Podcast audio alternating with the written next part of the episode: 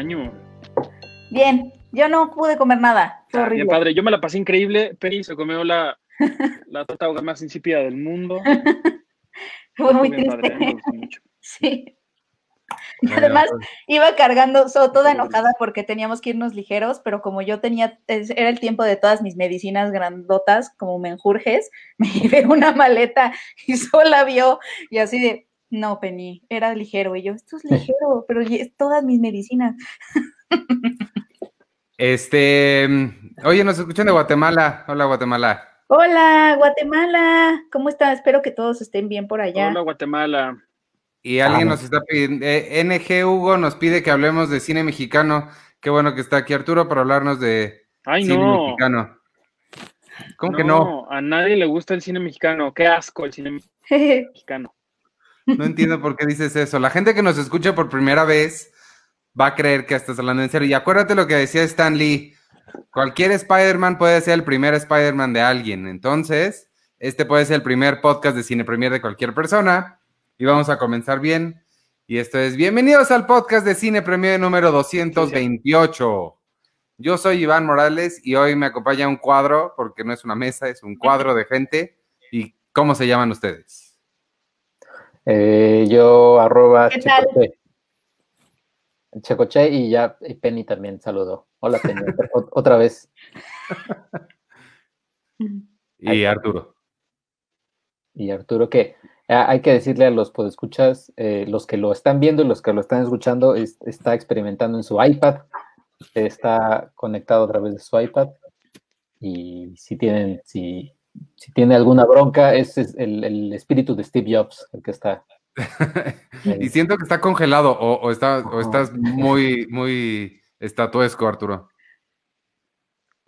No los estoy oyendo muy bien. No sé si están hablando de mí. Sí, o, o pero aparte te, te siento, estás... sus, siento, sus, siento sus miradas, pero, pero mi Sí. internet está horrible. Entonces no sé. Estás friseándote. Muy cañón. Mira, Amanda, Amanda Yede, saludos. Hola desde satélite. ¡Ay, estás aquí cerca de mí! Hola. Cáile a la casa de Iván. Saludos. Eh, Iris Mancilla, hola, qué bueno oírlos en esta noche lluviosa desde León, Guanajuato. Pues también está lloviendo aquí en la Ciudad de México Aquí todavía no llega, pero creo que viene. Aquí Y- más o menos. y en mi mansión de Budapest, que es donde estoy transmitiendo. Chicos, siempre Oigan, pues, ¿cómo transmiten. ¿Se acuerdan cuando nos acusaban de que, de que Disney nos pagaba viajes increíbles a Budapest o a Abu Dhabi Sí. por las críticas Pero- de, del MCU? Pero Ajá. siguen, ¿no? Esas acusaciones todavía, todavía el otro día vi una por ahí. Sí, creo que sí, también. Creo, creo que Sí. le tienen demasiada fe a esta profesión. sí. Bueno, y ya nunca me dijeron nada. Lo último que una crítica mía fue en Aves de Presa, que me dijeron me gustaban los juguetes sexuales. No entiendo de qué, qué- de qué forma hicieron conexión de una cosa con la otra, pero ya no me dijeron nada de que me pagaban dinero por mis críticas. ¿Te Ah, dijeron bueno, que, al menos. que te gustaban, que si te gustaban los juguetes sexuales? Órale, No, qué dijeron que me gustaban. O sea, Directo. una persona hizo una afirmación y además describió No. un escenario de una forma tan No, chavo. explícita que seguramente estaba, estaba basándose en, en experiencias propias suyas. Pero sí, fue la, la cosa más rara que me dijeron ya en mis críticas al final. Nada de viajes millonarios a algún lugar. Oh, Oigan, a- antes de que antes de que avancemos, ¿puedo responder a la pregunta de, de Adolfo Gorjón Murillo, que nos está, nos está preguntando si hubo edición impresa de abril y en mayo? Que un poco de eso vamos a hablar hoy, pero sí me adelanto, sí hubo, hubo, hubo tanto de abril y va a haber en mayo también, pero la de abril no estuvo en puntos de venta por todo lo del distanciamiento social, pero la puedes adquirir en, ahorita te ponemos la liga, pero si vas a nuestras redes sociales ahorita mismo, está ahí tal cual el nodo donde puedes adquirirla ya sea digital o puedes pedirla tu revista impresa o puedes suscribirte. Ahora sí que son como bajo pedido. Sí, Red Panda, Valeria Castillo, muy bien por ti. Y mira, manden saludos a, a Texcoco. Abrazo para todos. Hola, Texcoco. Bueno, ¿cómo estuvo su semana? ¿Qué vieron? ¿Qué hicieron? Eh, ¿Hicieron algo además de trabajar? yo vi, bueno, eh, nada más rápidamente porque sí le vamos, eh, hay que dedicarle un buen, un buen espacio a, a lo que vamos a hablar. eh, eh, Westworld, ¿viste Westworld al final? No, ¿sabes qué, Sergio? Yo, o sea, Westworld y yo tuvimos un distanciamiento social. me, el, último que vi, no me acuerdo, lo comentamos aquí, fue hace como tres semanas, me perdió completamente. O sea, ya no sé qué estaba, ya, la verdad es que no, no, no, no, me, me perdieron y por lo que escuché del episodio final, nunca mejoró. Entonces, no sé, tú nos dirás ahorita. Pues, eh, o sea, he escuchado algunos fans, que me imagino que es como cuando éramos fans de Lost y decíamos cuarta, quinta temporada, no, es que sí acabó bien padre, es que sí, es que sí, está bien padre. O sea, pero ya después ya la ves y dices, híjole, ay. Eh, yo, yo esto, o sea, veo esos, veo esos fans de Westworld, no, es que la 3, wow, el final y el cierre de todo. Y yo, yo veo a ellos y digo, híjole, están ustedes como Lost en cuarta, quinta temporada. No es que esté mala, pero es que ya es otra cosa. No sé. Sí, ese es, ese es mi problema, que ya no están en Westworld y ahí me perdió y ya ni siquiera los temas son, o sea, sí es, es otra serie completamente. Creo que, creo que lo que pasa aquí es Jonathan Nolan, que es el, co-creador junto con Lisa Joy. Ajá. Eh, híjole, sí veo, sí veo a los dos hermanos Nolan que les gusta lo mismo, o sea, les gusta, les gusta la ciencia ficción y las líneas de tiempo y ay, volarnos la cabeza. Pero Christopher Nolan, como que te entrega en Inception algo que no le entiendes nada, pero aún así estás enganchado porque aún así sabes, ok, esto es un sueño y está pasando esto. y como que te lo explica bien, pero Jonathan Nolan sí es como el que te tengo que sacar 25 planos diferentes y 27 cosas así para explicarte algo que mi hermano igual y te lo puede explicar más sencillo, pero yo no. Sí, Él es el que hace que ese meme de ¿de dónde es el meme donde está él todo loco así explicando ah. como en un pizarrón con mil líneas y todo que es como Es de It's Always Sunny en Filadelfia. Ah. Ese es Jonathan Nolan como todo loco. Sí, pero es que ese es, ese es como el, gran genio de, Christopher Nolan, que sabe contar cosas muy complejas, pero de una forma en la que, aunque no estés, como dices, aunque no estés entendiendo del todo, te está entreteniendo, te mantiene enganchado. Y, y sí, creo que aquí sí se les fueron un poco. Sí, no, y lo que pasó con Westworld, lo que pasa con Westworld es que ya no sabes si es, uno, si es robot o no, y dos, si la persona que estás viendo es exactamente la persona que estás viendo o es un software atrás de alguien que lo está controlando y es así como de no, ya, ya no, ya no. Y luego los matan, pero dices, va a revivir porque lo van a hacer robot o algo así. Sí, pues es que ya todos tienen la posibilidad de volverse robots y ajá, exacto. Y hay robots dentro de robots y no. Sí, pero bueno, o sea, yo la voy a seguir viendo, cuarta temporada ya confirmada, la voy a seguir viendo, dicen que va a haber seis. Yo siento que voy a hacer de esos ahí, que va a estar ahí viéndola. A ver, ¿Sabes qué tal? Yo, este, la que, nada más rapidísimo, porque sé que quiero hablar de dos cosas que poquitos van a haber visto. Sigo viendo eh, The Last Dance, El último baile, el documental sobre Michael Jordan y los Bulls de los 90. Qué cosa tan increíble, me está gustando de una manera que no, nunca pensé que desde que yo tenía 13 años los deportes me fueran a gustar tanto. Está bien padre. Este, el último episodio de esta semana se enfocó en Dennis Rodman y este está bien buena. Si les gusta el básquetbol y creo que incluso hasta gente que no, que no era seguidor de ellos les podría gustar. Está, está muy interesante y sí te mete como al detrás del deporte y cómo, todas estas cosas son incluso pues como empresas, ¿no? O sea, se, se, se, manejan tal cual como si estuvieran lanzando un producto o lanzando una marca nueva y está, me hace muy interesante.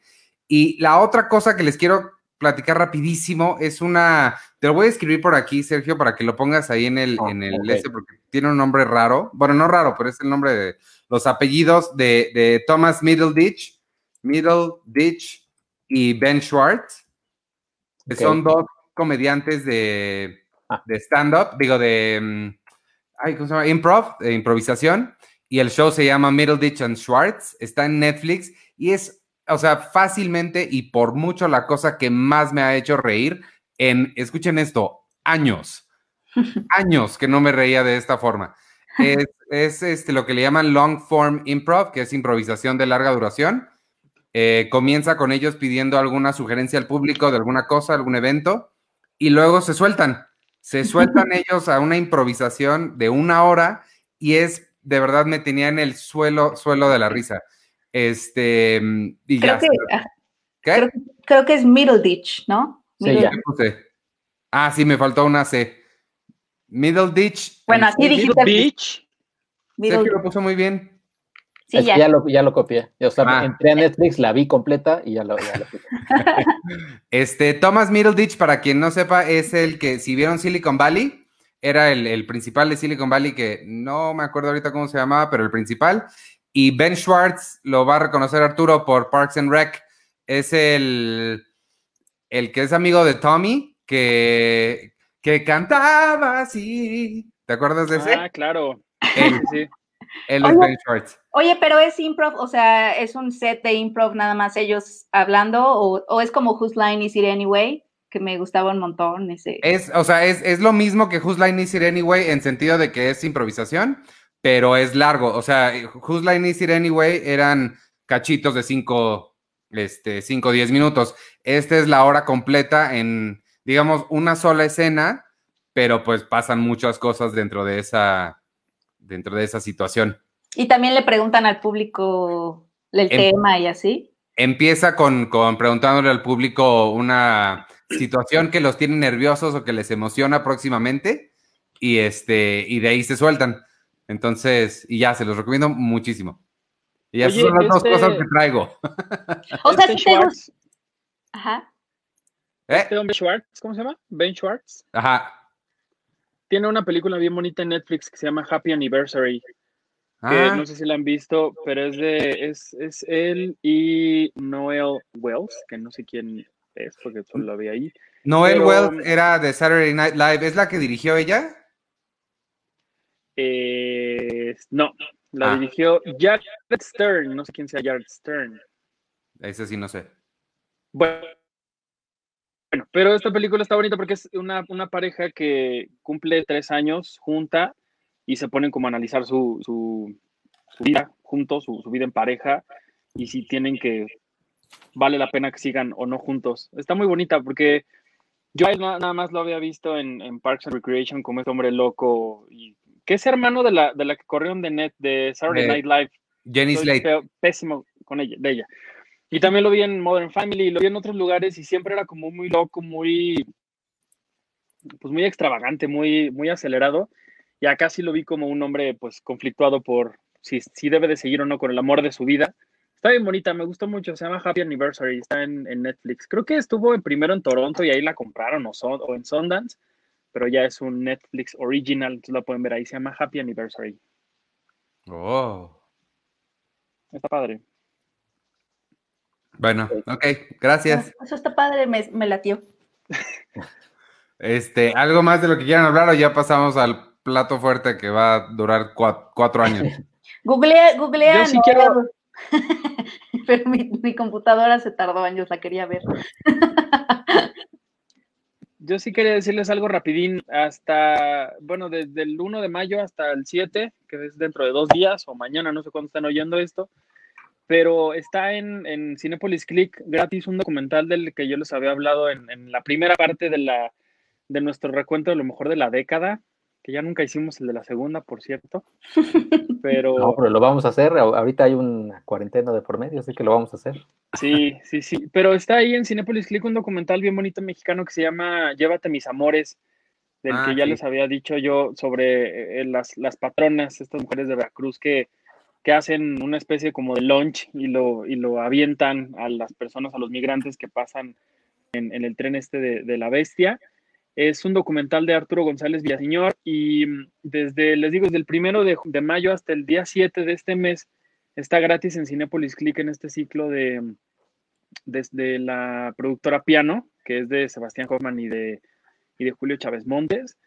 Y está gratis y está bien bonito. Yo, yo, tuve, yo lo vi el, el otro día y, y creo que en estos momentos donde, pues como siempre, hay historias pues muy feas sobre, sobre los mexicanos y nuestro comportamiento, podemos tener un millón de formas horribles de comportarnos, pero creo que lo que siempre somos y seremos es que somos muy solidarios y esto, este documental creo que es una, una, prueba bien bonita de eso. Y les digo, está gratis ahí en Cinepolis Click, búsquenlo como eh, Llévate mis amores y por ahí lo, lo, podrán ver. Se lo recomiendo mucho. Ok. Nice. Ok. Entonces ahora sí. Ya. eh, ¿Qué más? ¿Nadie vio nada? Ok. Bye. no, igual y si, y si me acuerdo que vi. Llévate mis amores. Creo que vi Claro, algo. que van saliendo las cosas. Oye, mismo. este, espérame, Jorge Ale Ramírez pregunta que qué marca es mi micrófono. Es marca. Acme. Híjole, ¿por qué leí la pregunta si no sé la respuesta? Qué tarado. Porque dice. porque dice Iván, ¿por qué inventas preguntas como, como, como Penny? porque No sé, dice- qué, ¿por qué no sé para qué leí tu pregunta Es si no me sé la respuesta, perdóname. En algún momento Un perfil falso, averiguaré. dice Iván. Es porque estaba dirigida ¿Dónde a. Oye, ¿están esperando The Eddie de Chazelle? Sí, muchísimo. Ah, eso vi. Vi Hollywood.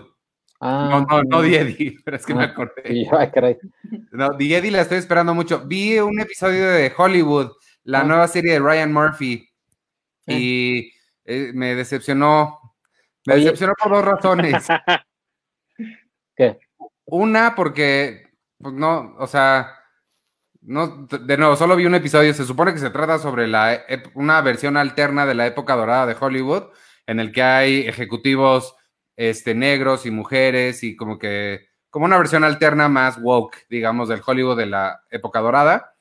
Y, y, pues no, este, o sea, no sé si es porque es el primer episodio y todavía no llegan hasta ese momento, pero pues nada más se trata de un chavito que quiere ser actor y se mete de prostituto porque es lo que le alcanza, bueno, es lo que consigue. Y este, y no sé si en episodios posteriores ya se meta a los estudios aquí. Termina con que una de sus clientas es directora de casting del estudio y al final le habla para que entre. Entonces supongo que de ahí se, se agarrarán, pero no me encantó, sobre todo también porque, porque Ryan Murphy tiene un estilo bien padre que lo vimos en Glee, lo vimos en, en Assassination of, of Versace y en la de O.J. Simpson, muy camp, muy divertido. Y esta la sentí súper, no, no seria, pero como que muy eh, desabrida, yo creo. No sé, te- tendría que ver más, pero, pero no, no me encantó Hollywood. Oye, ¿y Upload? ¿La viste? Ay, no, y Carlos ¿cómo Río, no? mañana, mañana voy a grabar eh, Seinfeld un episodio a la vez para que lo escuchen el lunes. Y me dijo, por favor, vela, porque la tenemos que platicar.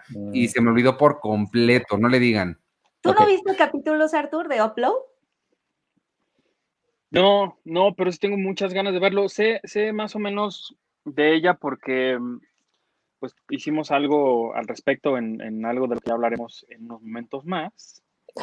Pero este, no, no he podido verla y sí tengo muchas ganas de, de, verla. La, trama me parece muy interesante. Y pues bueno, trae muy, buena, muy buenas referencias de quién la está haciendo, de quién está involucrado en, en esa serie. Pero lo que decías de Hollywood a mí me llamó mucho la atención porque mm, yo creo que si Ryan Murphy, híjole, no sé qué le pasa a este hombre. De pronto cosas bien padres y de pronto puede hacer cosas pues, muy, muy horribles. Yo ya dejé de creer mucho en, él. Eso sí, el tráiler de Hollywood está espectacular. O sea, yo vi el tráiler de la serie y si eso fuera nada más, si fuera un corto de dos minutos de, de lo que él hizo, estaría increíble, pero tengo mucho miedo porque los últimos trailers de cosas que he visto de él son igual de espectaculares y a la hora de verlo termina siendo una decepción horrible. Entonces, no sé, ya Ryan Murphy ya, ya, ya no sé si creerlo o no. Pues eh, Flor de María Pérez nos dice que en los próximos episodios van desarrollando más la historia y aparecen varios personajes del Hollywood clásico. O sea que sí, sí va hacia donde prometen. Y Eric Cardona nos dice que las series de Ryan Murphy funcionan cuando no tiene el control total. Oye y Versace, él no tiene control creativo total, solo las produce. Ah, mira, yo no sabía O sea, eso. Solo que dé el dinero y que se calle. Jessica. A mí, na- a mí la verdad no se me antoja pero- ver Hollywood. No, a mí tampoco. Y mira que a mí ver de Eddie. Yo vi un tweet que solo alguien por dijo. ¿Solo por Chazelle? Sí. Pero el jazz O sea, sí, Sí, pero, ¿qué pero- tan jazz? y París Ay, no, no, ah, no, entonces sí. y Checa el cabo de y Moonlight. Sí. Te falta tu, tu boina y tu playera de rayas con tu Con mi, ajá, y Con tu bandita roja. con mi bandita roja y mi baguette Ajá. acá. Sí, a mí lo que el me meme daba- de Bob Esponja, Chaco. Ah, exactamente. A mí lo que me daba miedo de Hollywood y por lo que veo por varios comentarios puede que no sea así, pero lo que me daba miedo es que se convirtiera como en un baile de botargas, o sea, ay, ahí está tal, ay, ahí está tal. Este, o sea, con que nada más fuera como un desfile de figuras históricas de Hollywood y que eso fuera como el, el asunto, como de caracterizaciones, una serie de caracterizaciones. Y me daba como mucha flojera un poco eso. Pero, pero quizá me anime después de ver otras cosas. A, a mí no, a mí un, un- un desfile de estrellas de Hollywood no me sonan mal. O sea, sí, pero se convierte nada más como en una, o sea, como botargas, tal cual, o sea, como cuando Reino Aventura salía, ay, mi Reino Aventura es mi referencia, seguramente su referencia Eres población de riesgo. será, Disney World, pero como en Reino Aventura que salía la princesa tal y así, era como, o sea, estaba padre, pero, o sea, no sé, no se me antoja, ahorita en este momento de mi vida, no se me antoja estar viendo a al desfile de figuras históricas, pero puede que no sea así y me equivoque. Sergio te dijo Yo población en que- riesgo. Sí, porque estoy viejita. Pues tú dijiste Reino Aventura. Ah, sí, es cierto. Ni siquiera dice- dije Six Flags. Y en Six Flags sigue habiendo botargas. Exacto. Totalmente. Yo vi un tweet que decía que, que Manolo Caro iba a ser la versión mexicana de Hollywood que se iba a llamar Churubusco, que iban a hacer como una serie ahí. Y dije, no, no le den ideas, porque ya me imagino lo que va a terminar haciendo él. Mejor que le haga alguien más. Porque Ah. No. Sí, aunque sí nos falta voltear más hacia nuestras figuras, ¿no? Del pasado. La historia del Indio Fernández estaría increíble para una serie. Estaría padre. Pe- Pero, obviamente hacer cine mexicano de época siempre ha sido complicado por, por, por los presupuestos y porque obviamente se necesitan muchas cosas. Dinero, primero que nada. Este. Sí. Pueden y hacerlo las tipo, demandas, ¿no? tipo Dogville, ¿no? Ándale. Exactamente, esa es la visión. Acuérdense que lo que decía Brad Bird, las limitaciones es lo que es lo que nos mueve aquí. Sí, Bueno, pero a a mí, a mí me emociona. A mí en Cantinflas me gustó mucho este desfile de la época de oro del, del cine mexicano. Ese está padre, porque padre. había una escena en, No en lo Bellas visto. Artes, creo, donde Ay, sí, ahora resulta que a todos nos gusta Cantinflas. Bueno, yo sé que a nadie le gusta más que a ti, Iván, pero, pero esa escena de Bellas Artes donde estaba María Félix y, así un buen, de, un buen de personajes de la época de oro, estaba bonito, estaba padre. Ojalá alguien lo hiciera, pero alguna vez lo dijimos cuando se estrenó la, la película de, de Omar Chaparro, que es, implica muchas cosas y lo primero que implica es uno meterse con los grandes mitos de la, de la gente que tanto ama y que tanto venera. Y la otra es que puede ser un poco conflictivo con la gente que siga teniendo como los, los derechos o, o- o que esté cuidando el, el- el legado de estas, de estas figuras, que no sé si todavía sea un problema eso de que tú hables sobre alguien más y necesites el permiso de alguien. No sé, creo que ahora para la de Luis Miguel sí fue todo un tema, por eso cuando salí Iñárritu le decía negro y no Alejandro o una cosa No, le dicen el turco. El turco. Cha- sí, ha de ser todo un problema también, de mucha logística, mucho, mu- mucha, mucha complejidad. Pero bueno, o sea, estaría padre verlo, aunque sea porque a verlo más, para ver también más nuestro pasado. O sea, siento que no tenemos muchas imágenes de eso, que no vengan de los documentales de, por ejemplo, los aztecas y la. ¿Qué, qué era- qué eran esas cositas que te ponían los documentales cuando te enseñaban sobre los aztecas en, en- en la escuela? Las conchitas, las flautitas, este, en Tenochtitlán. ¿Por qué estás moviendo tanto la mano? ¿Qué te Porque pasa? eran- Porque eran como flautitas. Así te decían, como- hola, mira, mira mi mano y aprende de la, de la historia de No, México. eran cascabelitos. Así. O sea, necesitamos como más imágenes de nuestro pasado que no sean esas, pues es a lo que me refiero. Bueno. Nada más, una punta rápido. No hay muchas ficciones, pero sí tenemos mucha historia documentada y filmada justo en los mismos lugares. O sea, la historia de Salvador Toscano y todo lo que la Filmoteca de la UNAM tiene guardado es, son cosas que se filmaron ahí, en, en la Revolución, y de ahí para acá, lo que se les ocurra. Entonces, no tenemos series de ficción de eso, pero sí tenemos un chingo de material de, pues de historia, de arte, de un chorro de cosas que sí están filmadas y guardadas por ahí, afortunadamente. Y ya, es todo. ok. Pero a mí sí me emociona la de Damien Chazelle, nada más quería decir eso. No lo sé. Bueno, sí me emociona. Y más o menos, porque también luego las de Netflix me decepcionan, porque quieren hacerlas como, como en serie, las series. Y no me encanta eso, pero confío en Damián Chazelle. Ok. ¿Ya quieres hacer tu cántico? Uy, sí. Es el momento tri... ¿Cómo, ¿Cómo, es ese de...? Espera, ¿sabes por qué me cambié de audífonos? Ah, ahorita, ahorita, que empieces a cantar voy a hacer esto. ¡Qué grosero! Ustedes les recomiendo que hagan lo mismo. ¡Qué grosero! O sea, hay gente que sí quiere escucharme cantar y no son los primos. Aunque Son creo tus que... primos e Iván con su cuenta falsa preguntándose cosas a sí mismo. y no se supo responder. Qué maravilloso micrófono tienes. Y no, Está y no se supo responder, eso es lo peor. Se escucha, es como Pero un es que- ha llegado el momento de.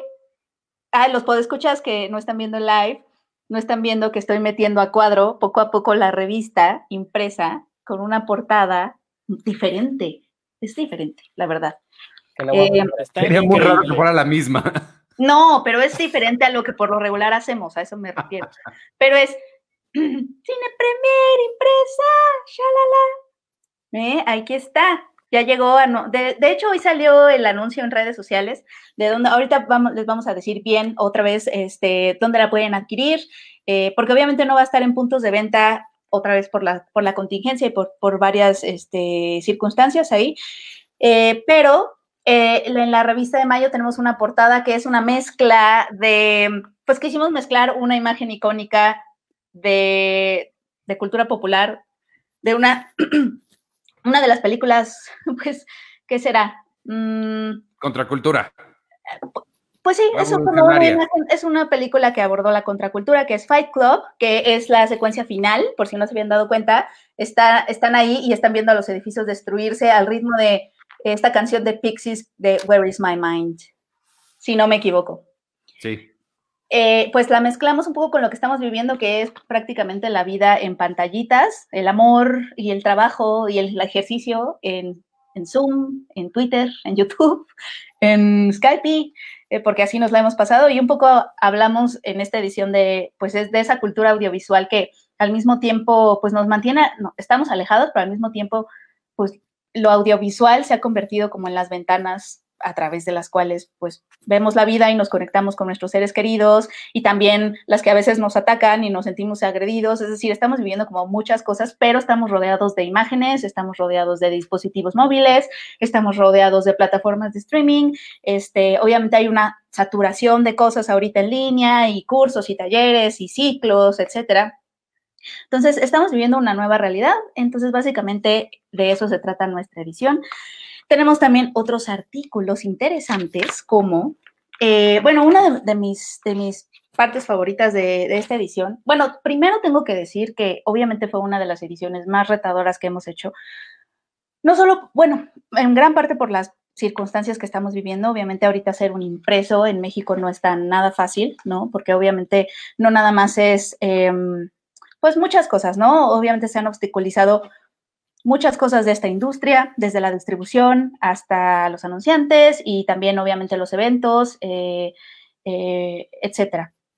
Pero, pero pues bueno, nada más quiero decir que el equipo de Cine Premier pues, pues ha preparado esto con mucho esfuerzo y con mucho amor para ustedes y quiero dar las gracias a todos ellos que compraron, por ejemplo, la revista de abril y que se suscribieron a la revista, a, a, la revista, este, la verdad es que tuvimos una muy buena respuesta, no nos esperábamos esa respuesta, entonces sí les agradezco muchísimo por el apoyo, obviamente, y por ser parte de esta familia Cine Premier. Ay, ya corazoncito y lagrimita Remy. entonces, pues... Remy.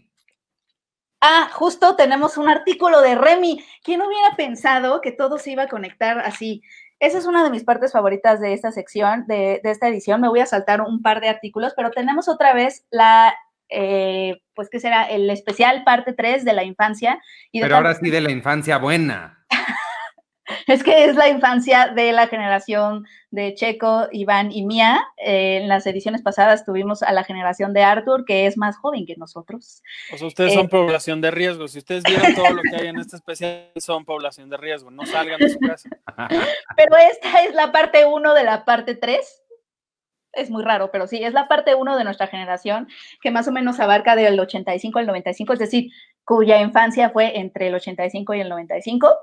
Eh, y pues bueno, tenemos, por ejemplo, hablamos, hablamos sobre todo de las series animadas que eh, Tiny Toons, Animaniacs, pero muchas también que surgieron pues un poco fueron criticadas por ser comerciales de juguetes, un poco como una juguetería quería sacar su He-Man y entonces mandó producir su caricatura, que eso fue lo que pasó mucho en esa época, ¿no? Y entonces tenemos cosas como He-Man, tenemos cosas como, eh, ¿qué otras son, eh, qué otras fueron como de, de juguetes? Eh, Está, bueno, comienza el, especial con los Thundercats, los halcones galácticos, He-Man, He-Man, que sí fue como muy juguetoso. Eh, también abordamos Batman The Animated Series, Los Halcones Galácticos, Tiny Toons, que fue la primera, por ejemplo, caricatura en la que se metió Steven Spielberg antes de Animaniacs. Animaniacs que tiene ahí, Iván este, nos está mostrando sus muñequitos. Eh, y pues bueno, yo disfruté mucho eso, hablamos de Sailor Moon y también incluimos a Remy porque, pues sí, esa, esa lo escribiste tú, Checo, ¿no? ¿No sentiste que se te partió el corazón? Él no está ah, Checo no está, nos abandonó, pero bueno, él escribió. Nunca pensé que Checo fuera a elegir la caricatura de Remy. No se me hace tan Checo, ¿sabes? Como es, es un melodramonón, o no sé. Ah, el otro día Checo estaba viendo telenovelas, es cierto. Yo escribí de, Batman The Animated Series, que creo que es, importante mencionar porque fue un gran hito en la, en la animación. Este, y, y ya nada más quería hablar de esa.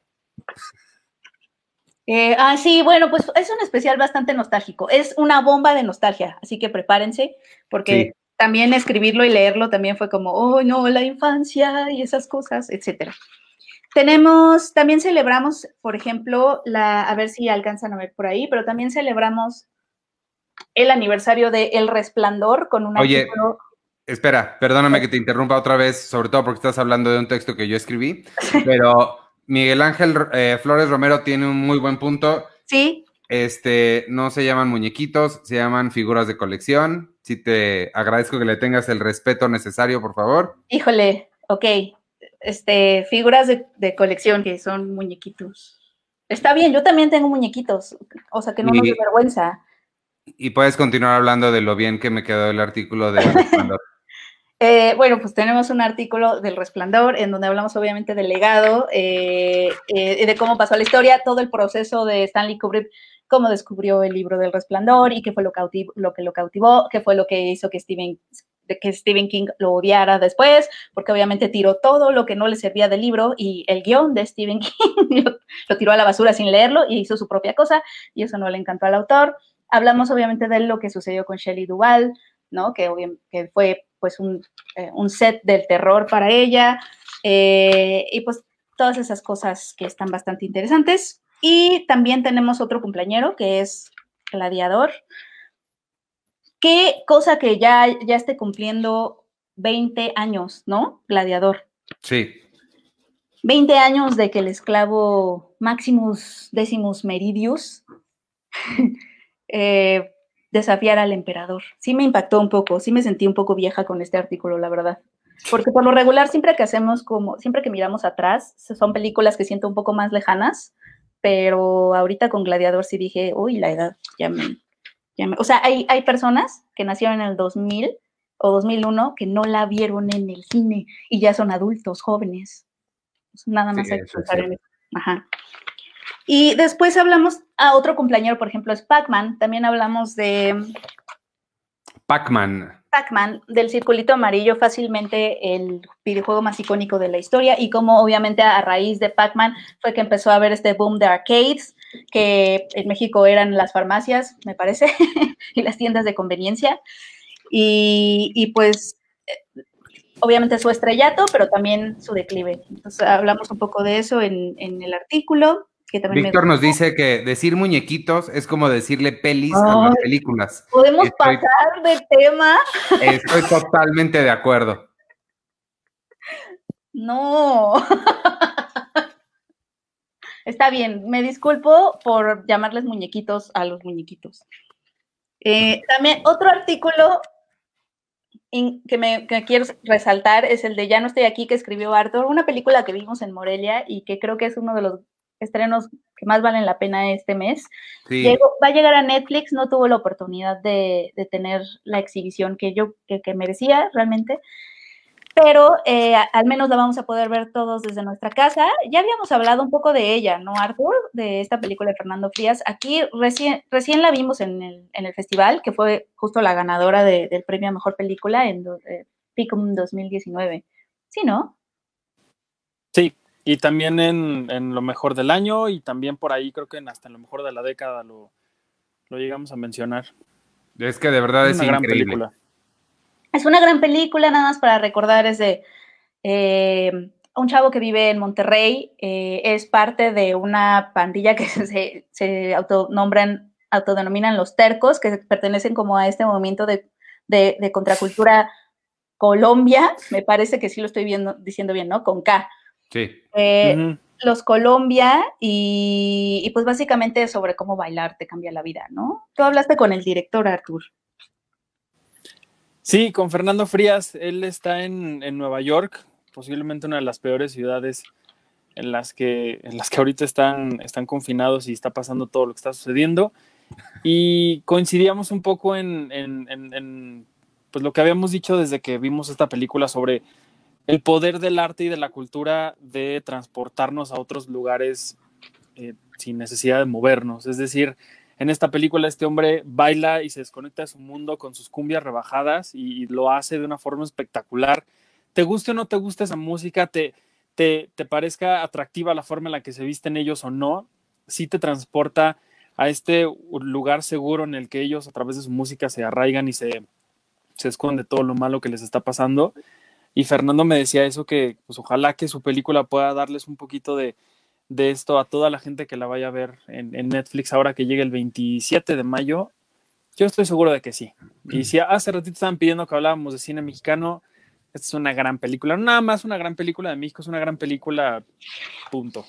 Sí, en, general, yo, yo no me quiero sumarme a todo lo que dijo Arturo porque eh, casi yo de cine mexicano casi no, no, no hablo. Este, eh, y esta sí creo que vale muchísimo la pena mencionar. No, yo lo que he estado diciendo desde que la vimos en Morelia es no solo es la mejor película que vi en Morelia este año, es la mejor película mexicana que he visto en años. Eh, es, es, ah. increíble, de verdad. Y sí, tiene mucha razón Arturo en lo que dice de que aunque no te guste la música y a mí no me gusta nada esta música que tocan ahí, este, es, Uy, a mí sí. completamente irrelevante. La película es fantástica, de verdad.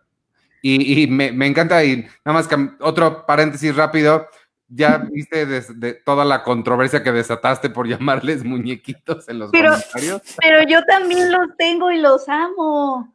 Para nada estoy menospreciando. Víctor recién nos dice, imagínate que le digan folleto a la revista. Tiene toda la razón también. No, esta sí es una revista.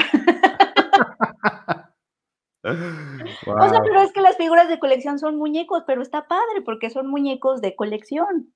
Yo también tengo muchos funcos, amigos. Ya, ya no le quieras arreglar porque vas a decir otra cosa más y te va a ir peor. no, porque no, entiendo. no entiendo por qué está mal. Em, ¿Qué más? ¿Qué mm. más trae? Eh, bueno, tenemos, sí tenemos bastante cobertura de pues lo que decía hace ratito, de esta nueva realidad que estamos viviendo. Por ejemplo, Arthur, Arthur hizo una crónica muy buena de cómo se vive lo que él tituló la pandemia de las 7 de la noche, que es todo este fenómeno que se, pues que prácticamente se desató en estas semanas, en donde Hugo López Gatel es como la estrella de televisión mexicana junto con el COVID y se convirtió como en el, como en el galán de la telenovela de las 7. Entonces Arthur nos hace un análisis de este, por qué, cuáles han sido las manifestaciones de esto y también cómo se ha ido adaptando también el cine mexicano y las distribuidoras pequeñas a, esta nueva realidad. Está, está muy bueno. Sobre todo me gustó cómo, cómo empiezas tu artículo, Artur, este, de cómo se vive en, la, en tu casa, en la conferencia a las 7 de la noche. Me imagino que a todos les pasa lo mismo. Digo, sí hay que decirlo que, que este, este artículo, la verdad es que conforme pasaban los días, yo le decía, Penichín, ya salió esto, ya, ya pasó lo otro, hay que moverle, hay que cambiarle. Porque, afortunadamente las cosas se han ido moviendo demasiado de un día para otro, cambia, cambia todo. y hablando a, a, propósito de la industria mexicana, sí, por fortuna ha habido, ha habido un cambio bien padre en cuanto a la distribución de, de, la cultura y del arte en México, volviendo al tema del cine mexicano. Creo que nunca antes había tantas oportunidades de ver cine mexicano tan bueno y gratis para todos los que tengan ganas de ver otro tipo de historias. La verdad, lo que está haciendo Filme Latino, el Festival de Guadalajara, el Festival de Morelia, eh, lo que está haciendo ahorita Ambulante, todo como que es un conjunto de cosas que nunca habíamos visto. Y de verdad, para todos aquellos que odien y detesten y vomiten el cine mexicano que tienen en sus cabezas, que es uno nada más, créanme que hay otro mucho, muchísimo que vale también la pena y, y que por fortuna al menos, a partir de todo lo que está pasando, sí, sí lo tenemos ahorita gratis y para todos. Sí. Está súper bueno eso. Tenemos eso, tenemos también un texto de Gabriela Damián Mirabete, que es una de nuestras colaboradoras, escritora galardonada de ciencia ficción. Uy, del eh. Esa, esa Gaby Damián eh, que adoramos, ella nos escribió de cómo utilizó textos de ciencia ficción, literatura de ciencia ficción y cine de ciencia ficción como para hacernos la pregunta de qué vamos a en qué tenemos que pensar pasando esta pandemia, es decir, qué futuro nos espera o qué futuro nos puede esperar o a qué futuro deberíamos aspirar después de la pandemia, visto a través del lente de la literatura de ciencia ficción y, de la eh, y de la, del cine de ciencia ficción. Eh, su texto se llama Cuando salgamos de casa y creo que vale mucho la pena, es como estas reflexiones joyita que, que que al menos a mí me, me abrió mucho el panorama de, de, de, cómo lo que estamos viviendo y las enseñanzas ¿no? que se podrían sacar pues mal que bien de, esta situación. Eh, y para quienes preguntaban, también tenemos artículos de Hollywood, tenemos un artículo justo de la serie de Damien Chazelle, hablamos con el protagonista, aquí está, justo, no sé si lo pueden ver, ahí está Damien Chazelle con sus chinos. Y nos, eh, tal, tal, cual es como un panorama de lo que podemos esperar de esta serie y de cómo visualmente también Damien Chazelle habla de, de, que la cámara quiso emular un poco lo que se hace en el jazz, que es improvisar. Ese dato me gustó mucho, que para él no tenía sentido que el lenguaje audiovisual no siguiera lo mismo, o sea, el mismo estilo que la música a la que, a la que él estaba como, la música que estaba celebrando él mismo, que es el jazz y entonces empezó a usar un estilo más cercano al cinema verité, en donde la cámara pues un poco va improvisando y ella se convierte como en un personaje más presente en la escena y obviamente todo fue musicalizado en vivo, eh, pues mucha improvisación, obviamente, ¿no? Como rescatando esta, esta esencia de que cuando tú ves una presentación de jazz estás viendo una cosa única que no se va a repetir porque están improvisando en ese momento. Eso me pareció bastante, bastante padre. Y por último, nada más quiero destacar una sección, ah, no, no, tenemos otro cumpleañero. Tenemos varios cumpleaños esta, esta edición. Es el esqueleto de la señora Morales, lo escribió Arthur, que ya lo teníamos por ahí este, eh, en nuestro radar y salió por fin el artículo en esta edición. Eh, pues tal cual Arthur nos habla de pues, esta película y obviamente la mezcla de géneros que hizo en ese momento y que se y que sorprendió en ese momento al público mexicano. Es una de tus favoritas, ¿no? Porque la mencionas un montón. Sí, me encanta porque creo que todo es increíble, desde Arturo de Córdoba, enloquecido y, y todos los personajes que aparecen por ahí, lo que hizo Rogelio González con esta historia, que puede ser en otras manos hubiera sido una cosa pues terrorífica y que hubiera que hubiera espantado a todo el mundo y que hubiera sido pues sumamente muy muy desafortunada porque estamos hablando de un hombre que asesina a su mujer porque está harto de ella pero aquí, pues, él, Rogelio González, también Luis Alcoriza, toda la gente que estuvo alrededor de esta película hizo cosas que, que nos podemos reír un poquito de esta, de esta locura de, de Arturo de Córdoba. Exacto. Oye, este, ah. Flor de María Pérez nos dice que hay que checar este dato. Bueno, yo no estoy seguro si es esta semana, pero dice que, por cierto, también Netflix estrena esta semana Monos, una película colombiana que ha tenido mucho recorrido en festivales. Tenemos. también hablamos de ella, entonces. Ay, no latino. Ahí está. Exactamente. Nuestro querido colaborador Carlos Jesús González, en su columna Ciudadano Rosebud, hace un análisis de ella. Eh, la verdad es que suena bastante interesante. No sabía que se estrenaba este fin de semana. Muchas gracias por ese dato. Y también pueden encontrar otra razón más para adquirir tu revista, y ya sea digital o impresa.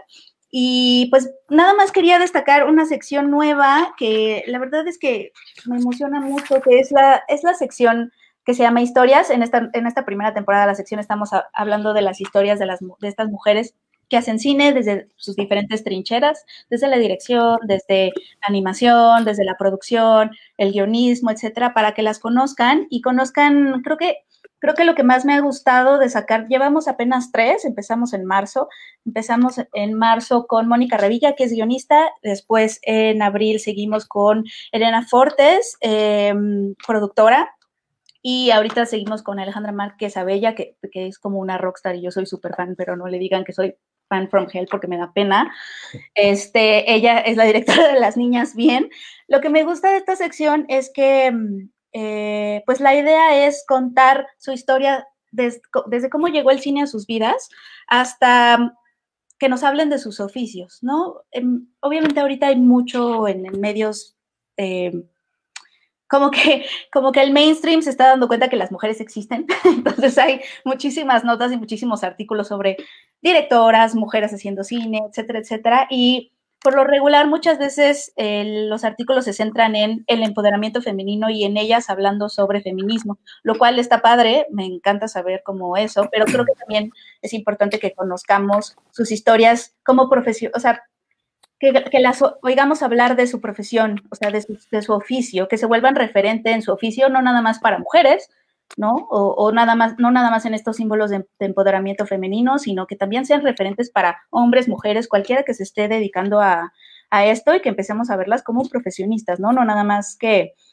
este, ay, dice Amanda, Yede, que por esa sección voy a comprar mi suscripción. Gracias, no te vas a arrepentir, de verdad, la estoy, la estoy disfrutando mucho porque es descubrir el lado humano de, primero nos sirve saber cómo llegan a donde están, ¿no? Porque obviamente los caminos hacia el cine son muy diversos, ¿no? Algunos entran a la escuela de cine, eh, otros, otros estudian cine en el extranjero y regresan, otros no estudian cine y simplemente se pusieron a escribir y por X o Y terminaron ahí. O sea, como que también siento que sirve conocer los diferentes caminos que te pueden llegar, llevar a la realización cinematográfica y a diferentes frentes de la realización cinematográfica, ¿no? Porque muchas veces, o no, sé ustedes, cuando estaban estudiando comunicación, no, no se preguntaban como de, es que ni siquiera sé a dónde ir.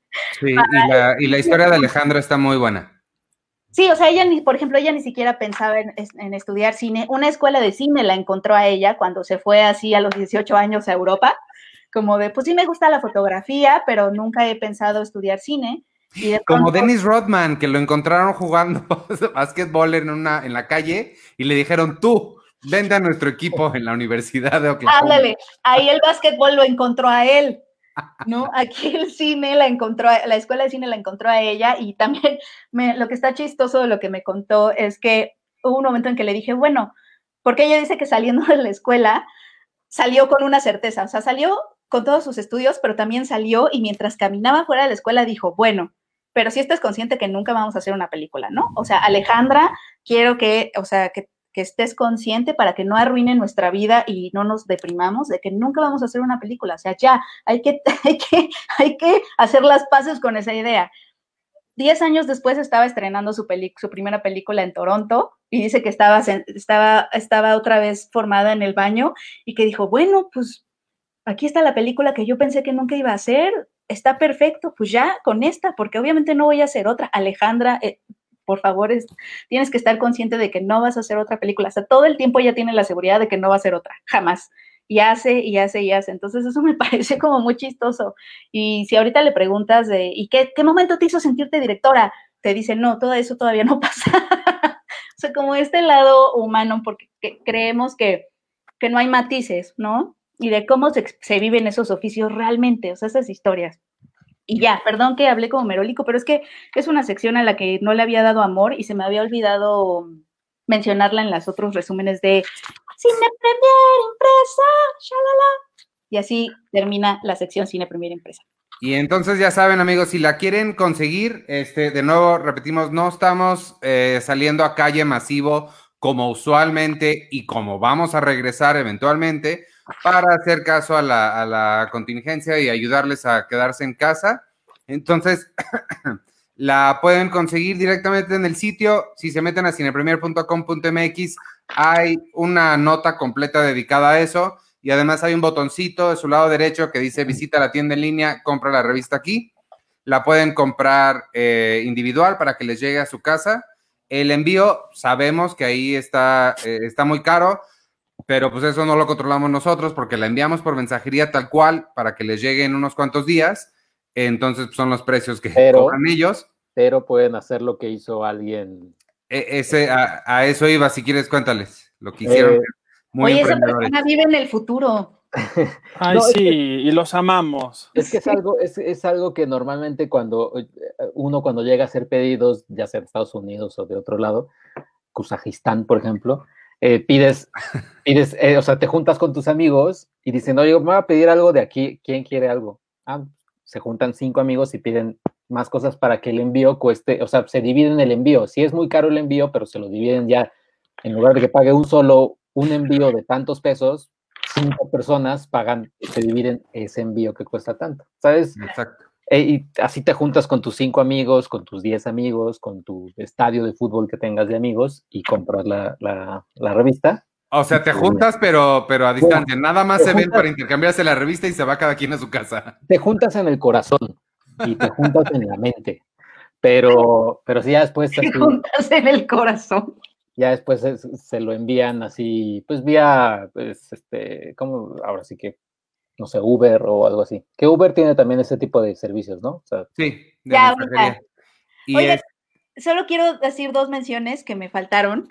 Una es que Vic, Vic ya me puso que cómo se llama la sección de muñequitos. No, Vic, perdóname. Vic, de verdad, las figuras de colección son increíbles.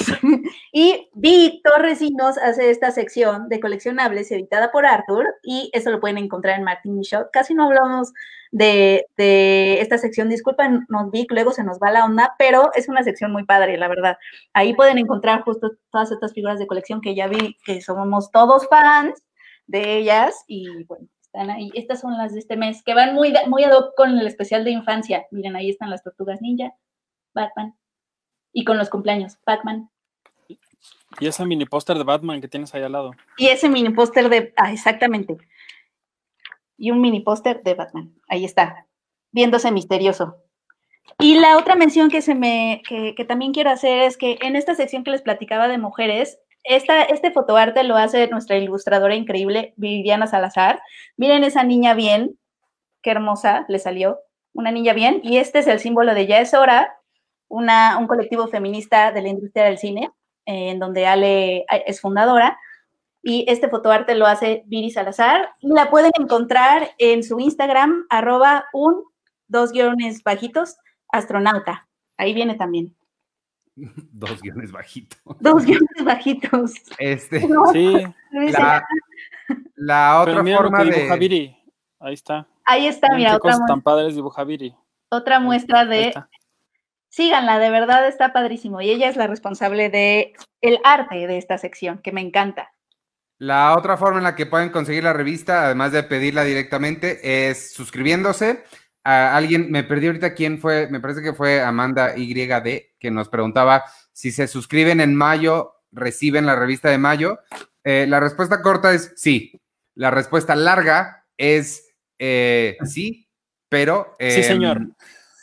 No, usualmente la mayoría de las editoriales en el mundo eh, no hacen esto. Generalmente, cuando te suscribes en un mes, recibes la revista del mes siguiente. ¿Esto por qué? Porque la gente que está a cargo de suscripciones tiene que hacer, tiene que avisarle a la, empresa de mensajería, manda tantas revistas a tales personas.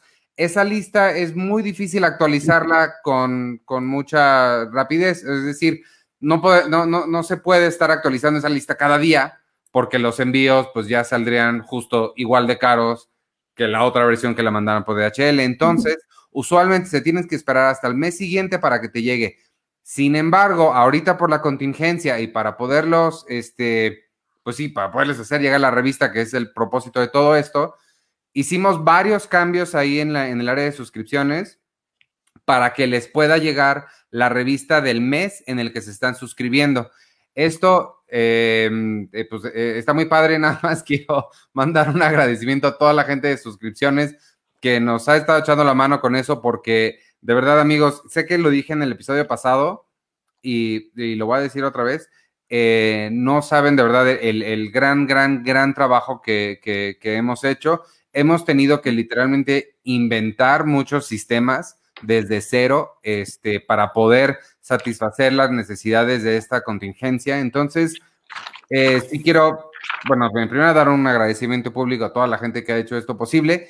Y, este, y en segunda también pedirles que que no se enojen, que ahí vamos, porque sí han habido, han habido retrasos y algunas cosas se han movido así, este, pero todo va a salir, a todos les va a llegar, no se, no se preocupen, nada más ténganos un poco de paciencia porque las cosas van ahí, este, pues hemos tenido que arreglar sobre la marcha. Y Roberto Hernández nos dice, aunque la digital es de inmediato, eso tienes mucha razón, Roberto, toda la gente que compre la revista, tanto en la página de Red Panda como en, en la eh, se suscriba a ella, tienen acceso de inmediato a las revistas digitales. Entonces ya puedes consumir el contenido, lo puedes leer, puedes aprender sobre todas estas cosas que ya mencionamos y en unas semanas te llegará tu, revista impresa y ya. Súper. Eso es todo. Y muchas gracias, amigos. De verdad lo hacemos con, con mucho gusto, mucho cariño. Seguimos ahí y este, vamos a, seguir demostrando por qué, por qué somos lo que somos. Así es. A huevo. Muy bien. ¿Qué sigue? Eh, oye, yo rápidamente también, eh, bueno, ya, ya cantó, ya cantaste el jingle de salida, Penny. Ya, ya, lo puedo cantar otra vez. Cine Premier Impreso. No, no, no, no, no, no es necesario, no es necesario. ya, ya entendimos. por ahí alguien nos preguntó que cómo, o sea, que si celebramos eh, el, el, May the Fourth be with you. Eh, Arturo lo celebró en grande. Arturo lo, celebró en grande con una, con una charla que tuvo, que sostuvo sobre una, este, sobre la, más que nada sobre los libros, ¿no? Que salieron de, Star Wars. Sí, ayer me, mis amigos de, Editorial Planeta me invitaron a, a, una charla que yo estaba aterrado de estar ahí porque fue con con dos autores de, libros increíbles, Federico, García, eh, Federico Díaz Granados y Francisco Ortega, eh, moderado por, por Viridiana Villegas de, Planeta. Y justamente la, intención era hablar nada más de, este, de esta expansión que se ha hecho de Star Wars en, el mundo de los libros. Y pues bueno, el tema iba a dar para 600 mil horas, este, pero también ahí hablamos de otras cosas de, pues que son padres de hablar, como las películas, las series, todo lo que ha habido alrededor de. Hubo, sillazos por el episodio 8 y el episodio 9 en particular. ¿Cuál fue, la, ¿Cuál fue la controversia más grande? Pues eh, el 8, que mucha gente sigue odiándola y al mismo tiempo amándola. Todos coincidíamos en que el 9 sí es totalmente una mentira brutal de, o más bien un engaño brutal de todos, eh, cómo nos quisieron ver la cara con ese episodio 9. Entonces estuvo bueno el, debate, por ahí lo pueden encontrar en el Facebook de, de Editorial Planeta. Editorial Planeta México, porque esa parte es importante. Yo me tardé muchísimo en encontrarlo porque hay muchas editoriales planetas. Sí, de hecho, de, hecho también eso estuvo, estuvo bien, bien padre y bien interesante porque estábamos enlazados con México, con Colombia, con Uruguay, con Argentina, con muchísimos lugares de, Latinoamérica. Pueden encontrar el video en, Planeta de Libros México, así se llama su, su, Facebook, o me pueden buscar a mí en arroba Artur HD en Facebook y ahí también por ahí lo compartí. Y a mí, eh, lo que a mí me, me, me, llevó a acordarme, porque ya lo había investigado, pero no, no me acordaba ya, de que, no sé si lo sepa Arturo, o lo sepa Iván, o lo sepa Penny. Es eh, un poco probable que yo lo sepa. capaz si tú lo hiciste, el proyecto, tú lo editaste. Eh, Star Wars se llama The, The Specialized Edition. sí, cómo no. lo, que, lo que hacen es que, bueno, a partir de que salió Star Wars en el 77, eh, George Lucas tiene esta sensación de, o tuvo esta sensación de genio, de que tengo que arreglar todo y, hacerle modificaciones y modificaciones. Y A New Hope, obviamente es la película que modificó y modificó y le puso efectos especiales en el 97, creo, luego en el 2004, luego en el 2011, luego que si Han Solo eh, disparó primero, luego que si esto, luego que si Yoda digital, bueno, ha hecho 20 mil cambios. Y lo que, lo que hicieron un grupo de fans, un enorme grupo de fans, es, bueno, vamos a conseguir o vamos a tratar de hacer o de, de ver Star Wars como originalmente George Lucas, bueno, como originalmente salió en 1977, que es sin tanto efecto especial, sin tanta menjurje, sin tanta cosa, pero obviamente el, proceso titánico para hacerlo es, eh,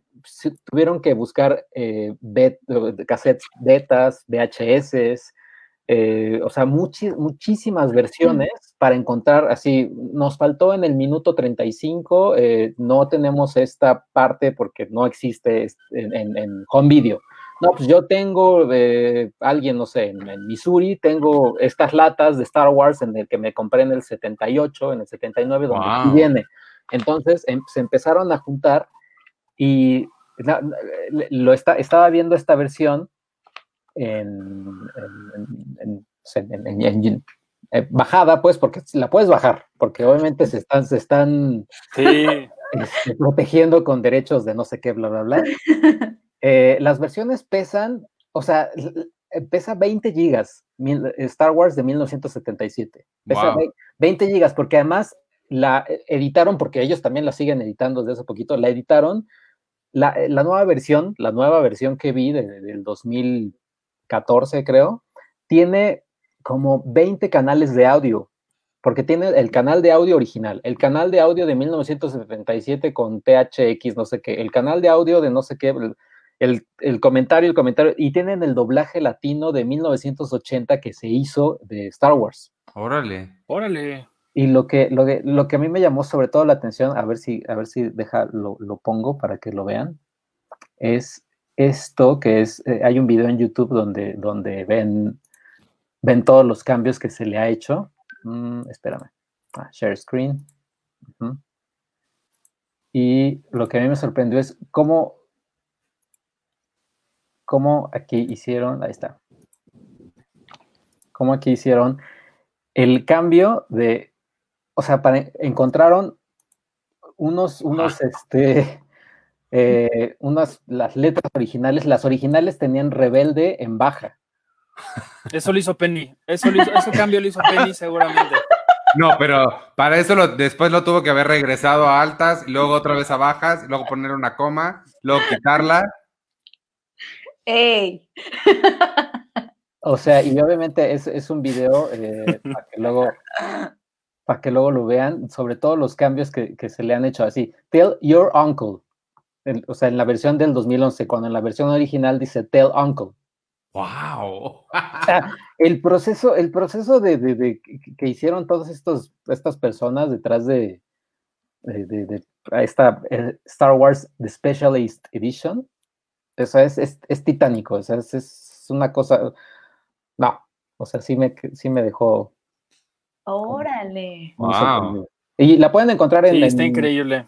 La pueden encontrar así que en, internet, si la buscan, eh, ellos se protegen con los derechos de autor y no, no sé qué cosas, pero cada versión pesa 20 gigas, pero cada versión tiene 20 mil cantidad de, audios, audios de, doblajes originales latinos de la época. Órale. Uy. Qué chido. Oye, pero yo, yo sabía que, yo sabía que la última vez que yo, que yo supe de esta historia, que fue justo para unas cápsulas que hice que salían en, este podcast hace 250 años, eh, yo sabía que las habían bajado porque los habían demandado por, por el tema de los derechos, que, que, estaba prohibido lo que estaban haciendo y ya no los dejaron seguir con, porque creo que la intención era restaurar las tres películas, no nada más el episodio 1, bueno, el 4 pero qué chido que sí lo, que sí lo Yo tengo esperanza que, ahora que, Disney pues no le salieron las cuentas con lo que gastó por, Lucasfilm, digan, miren, ya vamos a proyectar las, las versiones originales, seguramente va a haber puro friki que la va a ir a ver. Entonces yo esperaría que en algún momento de la vida se puedan librar esos cortes originales de, de la trilogía original, estaría padre. Pues eh, la verdad es que esta, esta, este trabajo que hicieron estas personas son las tres películas. Eh, yo creo que los demandaron porque ya estaban vendiéndolas, o sea, ya estaban, ya estaban vendiendo el Blu-ray eh, con Steelbook y todo eso. Yo creo que ya eso ya no lo están haciendo. Lo que sí puedes hacer es bajar las películas, las tres. que obviamente la, a New Hope es la que le hicieron muchísimo más cambio. Bueno, George Lucas le metía más cosas. Eh, obviamente ya las últimas, o sea, el Imperio contraataca y el regreso del Jedi, pues ya no le metió tanto cambio. A lo mucho, creo que Anakin, ¿no? Es este, más bien este Hayden Christensen aparece en, Hayden. en The Last Jedi. Oye, ¿viste que lo, que lo quitaron de este póster de, del lanzamiento de, de las películas en, en Disney Plus? Sí. Ha de ser bien horrible que te quieran borrar. Yo no sé por qué lo odian tanto. Yo, o sea, no sé si es Hayden Christensen o, o el Anakin que personificó, pero la verdad es que yo creo que, que hay, la gente luego es muy extraña con sus odios y sí, sí está muy chafa que, que pongan a gente que afín o a, a gente que ni vale la pena en la saga y no pongan a Anakin fucking Skywalker, es el, o sea, si es la saga Skywalker, él la empezó. Si no hubiera sido por él, créanme que no hubiera habido Ajá. legado o dinastía Skywalker. O sea, como, como Disney tienes que vivir con tus decisiones. O sea, siento que es feo que, que desconozcas tu, a tus personajes. Tú los decidiste y los tienes que acompañar en las buenas y en las malas. Son como hijos, ¿no? Pues sí. Aunque los odie la gente, tú los tienes que acompañar y no los puedes excluir de la foto familiar. Ok. Oye, Checo, pero ya viste que ayer fue May the 4th y hoy fue eh, Revenge of the Fifth. Revenge of the Fifth. Que Eso me lo dijiste, yo nunca lo había escuchado. Está re Revenge bueno. of the Fifth Yo, es la- oh, este año fue la primera vez que yo lo escuché. Me emocionó ¿También? muchísimo porque los el lado oscuro es más divertido. Sí, deja, déjale, le- le- les muestro también una, una foto que le, que le pasé a Iván. De, Revenge of the Fifth. de Revenge of the Fifth, porque hay, hay, hay muchas, hay muchas imágenes. Oye, en lo que la encuentras, nada más puedo mandar un saludo a, a mi amigo Toño que nos está viendo, bueno, además de Víctor, que, de quien ya hablamos, y de mi amigo Samuel, que también porque me escribe por WhatsApp que le mande saludos. Sí, Bueno, no me, man- no me escribió que le mandara saludos, me escribió por WhatsApp y le mando saludos. Saludos a Samuel y a Toño. está Revenge of the Fifth. ¿Y qué se, qué se conmemora en el Revenge of the Fifth? O sea, ¿cuál es como el... Así terminaron todos ayer. pues, Ah, o sea, más bien es como el Revenge of the Fifth es la cruda del May, May este, Fourth. de May the Fourth, sí, May the Fourth es todo lo, lo ay, el, el- el orgu- el orgullo y el valor de ser Jedi y el, el Revenge of the Fifth pues, son los Sith, Es todo lo que te cobra tu celebración. yo creo. Ajá. Oye, y, y Flor de María Pérez, creo que ella y yo somos espíritus afines porque ella se acordó y yo no me acordaba. Ayer fue 5 de 4 para los fans de Arrested Development. Saben que es 5 de 4. Cuatro. Cinco de cuatro. Ay, qué bonito que tengas amigos, Iván. Siento que a veces no te comprendemos. Por eso hace cuentas y pone, oye Iván, quiero que me digas no sé qué. Y entonces ya Iván habla de lo que quiera. Pero no supo, no supo responder su pregunta de, de la marca de su micrófono. Es que no me Sí, Iván, acuerdo cuando cómo se llama el micrófono. mismo, deberías de tener al menos la, la, la respuesta inmediata. Blue no sé qué. Está padrísimo. Está padrísimo que encontremos a nuestras almas gemelas en nuestros podescuchas. Bueno, vámonos entonces ya, porque esto ya, ya, ya se rompió una jerga y ya nos vamos. No, eh, ¿cómo Eh. era? O sea, aquí se rompe una taza y te vas de aquí. Era lo de Lo de Beef. Beef Tannen. Este, A la verga, dije yo la vez pasada. y pensé, ¡Seguro! Este es un programa familiar. Pensé que se había aguantado. Tengo eh, A la verga, vámonos todos de aquí, órale. un par de comentarios de, de Facebook. A ver. Dice Noemí Ramírez, chicos, les mando muchos saludos y besos y cuídense, por favor. Tú también cuídate, gracias por escucharnos. A, a- a Chío Chicharro. Ay, Chío, te queremos, Chío. Eh, Hola, Chío. Saludos a todos allá. A dos, Eh, tres. ah, ¿Qué más? ¿Qué más? ¿Qué más? Es- Dice Eric Cardona, espero que hayas puesto en alto The Last Jedi. A Arthur le decían en su plática. Sí. Claro, claro que sí. A mí, Ryan Johnson Forever. Luego, Carelis Piedra, si Penny no me saluda, hoy no duermo. Tengo la cuenta de mi esposa, pero ella no se pone celosa porque yo no tengo Facebook. Tengo muchas preguntas ahí, o sea, yo te puedo, pero ¿cómo te llamas? Ah, él es, él es, espera, es que estoy usando el Facebook de mi esposa, yo no Sí, tengo, les escribo Carelis desde, es su esposa. Bueno, desde Colombia, saludos. le mando, le mando Mira, desde saludos Colombia. al esposo de Carelis Piedra. Muchas gracias por escucharnos desde Colombia. Saludos a todos. Ah, por cierto, este es buen momento para decir, la revista impresa, no la, no, bueno, sí, o sea, técnicamente sí la podemos mandar a cualquier parte del mundo, pero pues ahí sí el, el- el- el envío les va a salir todavía más caro. Pero la versión digital sí la pueden leer en donde sea. Asisten en Taiwán, como Toño, o aquí en satélite, como la otra persona que estaba en satélite, En Corea del Este, Norte. la pueden leer digital. Alguien de Corea del Ay, Norte. no. Ay, no, Checo. Chance en Corea del Norte no. Ok. Sí. Capaz si Kim Gong-jin la quería leer. ¿Qué tal que nos lee? ¿Qué ¿Quién será la persona más famosa que nos lee o que nos ve? O que nos ha visto alguna vez. Si alguno de ustedes es famoso, díganos. Exacto. como, como este, ¿cómo se llama este hombre? Frodo, este, Elijah Wood que se metió a una a Ah, Ah, sí. En, ah, en- ¿cómo se Animal? Kingdom. Animal Kingdom. Animal yo quiero, Kingdom. oye, eh, yo veo muchas fotos de eso, yo lo quiero. ¿Qué, qué consola tengo que oye, tener? El primer festival que yo cubrí en mi vida eh, para Cine Premier fue Mórbido y fue en Tlalpujagua. Y fue el año en el que vino el Wood. Y así como estaba en Anima- Animal Kingdom caminando y saludando a todo el mundo, así estaba en Tlalpujagua el hombre.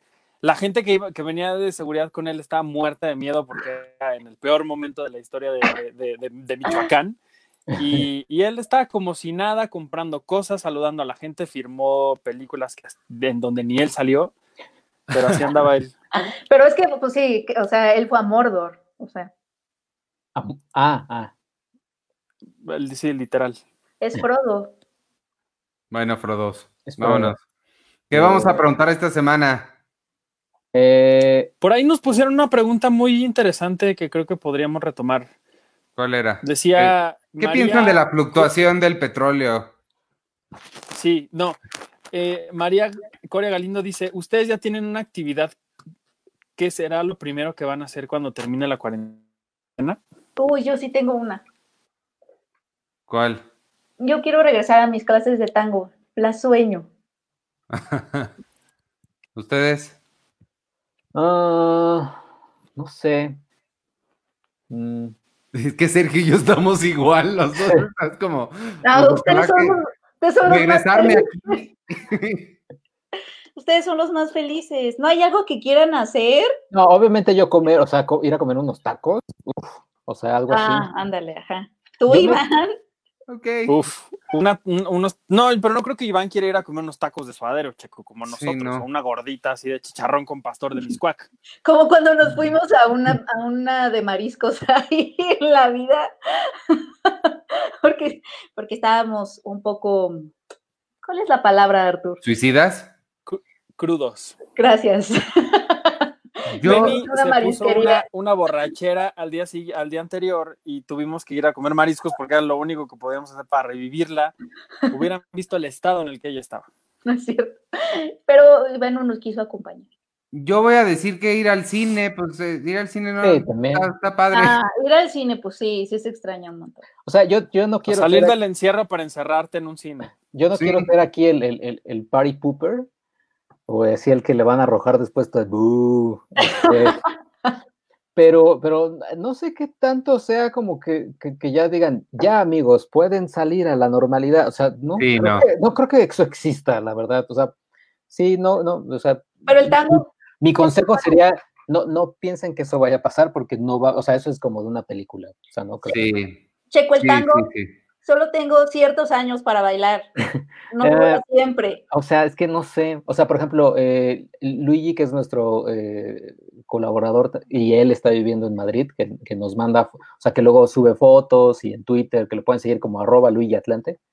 Eh, él está, eh, está, está padre de, de que estamos viviendo como justo cómo están levantando un poco la cuarentena y él está tuiteando y demás. Pero pues sí, ver a gente como que ya está en la calle y todo normal. Él, él lo está poniendo, él así como de, ay, no sé qué tan, qué tan Sí, bien. no. Así No, como eh, de. Sí, eh, Eric pone, ir al cine va a ser de miedo cuando alguien tosa o estornude. Sí, o sea, imagínate que estás sentado atrás o adelante de alguien que estornude, o sea, sí te sales corriendo. Sí, sí, no sé, o sea, vaya, pero yo sí me iría primero por unos tacos, ya después al cine, o sea, o creo que primero al cine y después unos tacos, o, o Y luego el tango. no, o ir al cine, o ir al cine, o llevar, pedir para llevar y los tacos echármelos en el cine, Y después el tango. y después el tango. Como, como alguien de nuestro equipo que un día se fue a comer un pollo rostizado a a Cineteca Nacional. Ándale. Así. Oye. Arturo, ¿tú contestaste? No, no contesté. Yo creo que mi respuesta no va a ser de, ay, va a ser de, ay, este idiota con sus cursilerías. Yo lo primero que voy a hacer es ir a ver a mis abuelos, porque los extraño mucho a los cuatro. Ah, No está padrísimo. Sí. Justo hoy hablé con, con una de mis abuelas y me decía, ahora sí ya tiene mucho que no nos vemos. Y pues sí. ¿Quién te va a contestar? Sí, sí, Ay, este idiota con sus respuestas a Arturo. Tú y la gente que nos escribe. No, No, no sé. no. Bueno, vámonos entonces. Una gran actividad. Este, mm, ya nos vamos. Eh, nos escuchamos la semana que entra. No se pierdan el jueves. Está Arturo con Friends, un episodio a la vez, en vivo los hace. Yo el lunes vengo con Carlos del Río a hacer Seinfeld, un episodio a la vez. Esos no los hacemos en vivo. Y nos escuchamos el martes. Les estamos avisando, les vamos a avisar si hacemos otro live con algún clásico este sábado. Todavía no estamos 100% confirmados, pero quizás se haga. Y este, y nada, síganos en, en arroba cinepremier con la E al final, en todas las redes sociales, en Instagram, Facebook, Twitter, en Spotify. Compren la revista, por favor. Este, les va a gustar, se, lo, se los prometemos. Y nada, síganse quedando en casa. Yo soy Iván Morales, me pueden seguir en arroba Iván Morales y se despiden los demás así. ¿O no? Antes de Sonrían. que se despidan, quiero. sonrían. Así. Ahí yo voy a poner a López Gatel. Que ahí está. Con mucho gusto te lo vuelvo a explicar, cómo no. Bárbara de Regil. Está bien. Muy bien. Oigan, yo les, sí les quiero decir perdón, un pequeñísimo anuncio parroquial. La, la Academia Mexicana de Cine está haciendo unas charlas todos los jueves con distintas personalidades. Eh, Este jueves le toca a entrevistar a, a, a Pa- Pasalicia García Diego. La entrevista la va a hacer Fernanda Solórzano.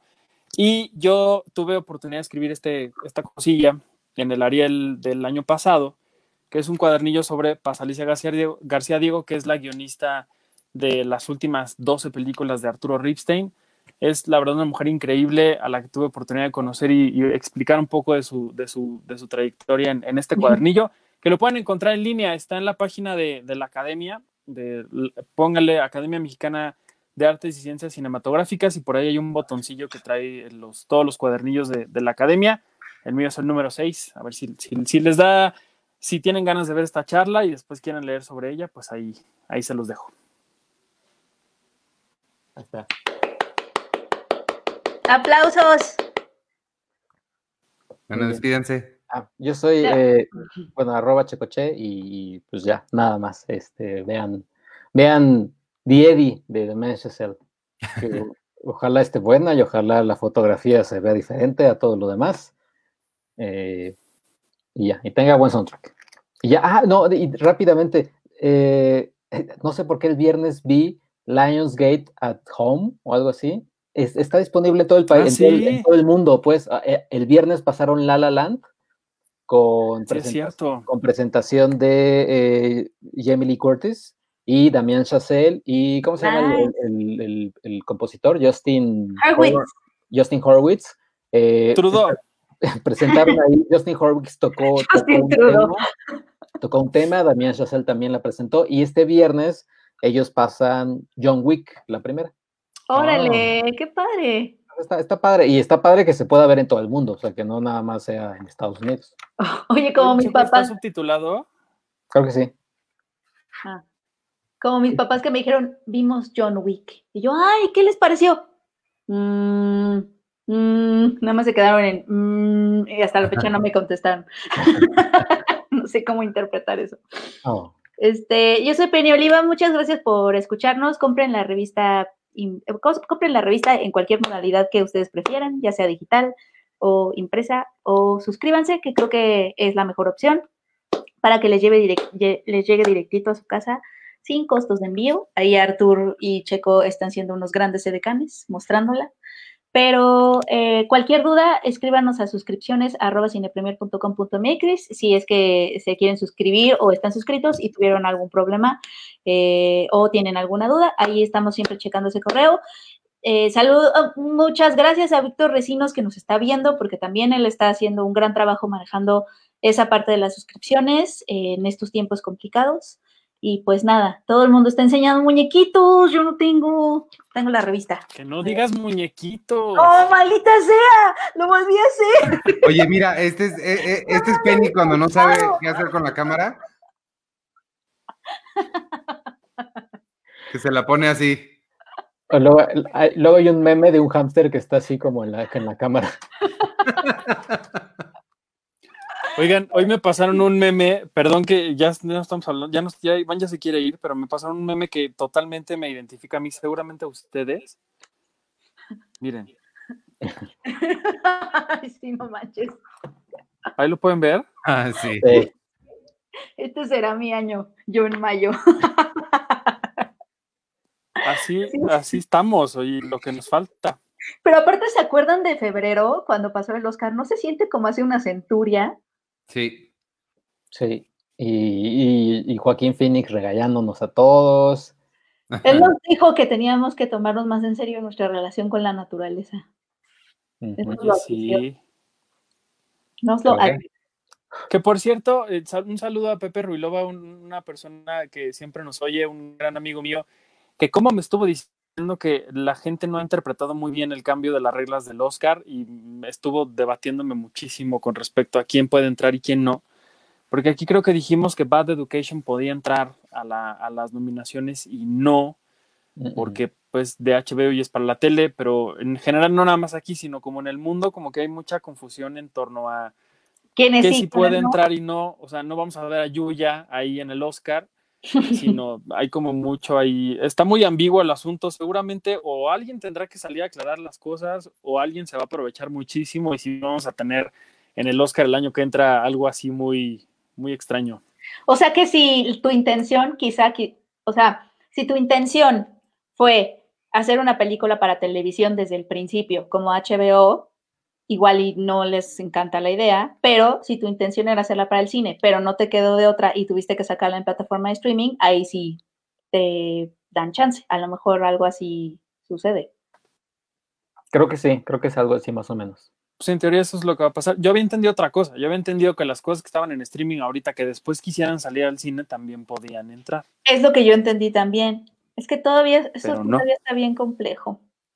Y luego el creo que el Oscar- es la menos cosa importante sé, del mundo para es todos. que luego el Oscar está tratando de ser hip y cool y, y nomás no se entiende tampoco con sus reglas y está tratando de combinar su tradición, pero al mismo tiempo quiere ser el tío cool. Entonces está Ajá. ahí, tiene una crisis de identidad fuerte ahí.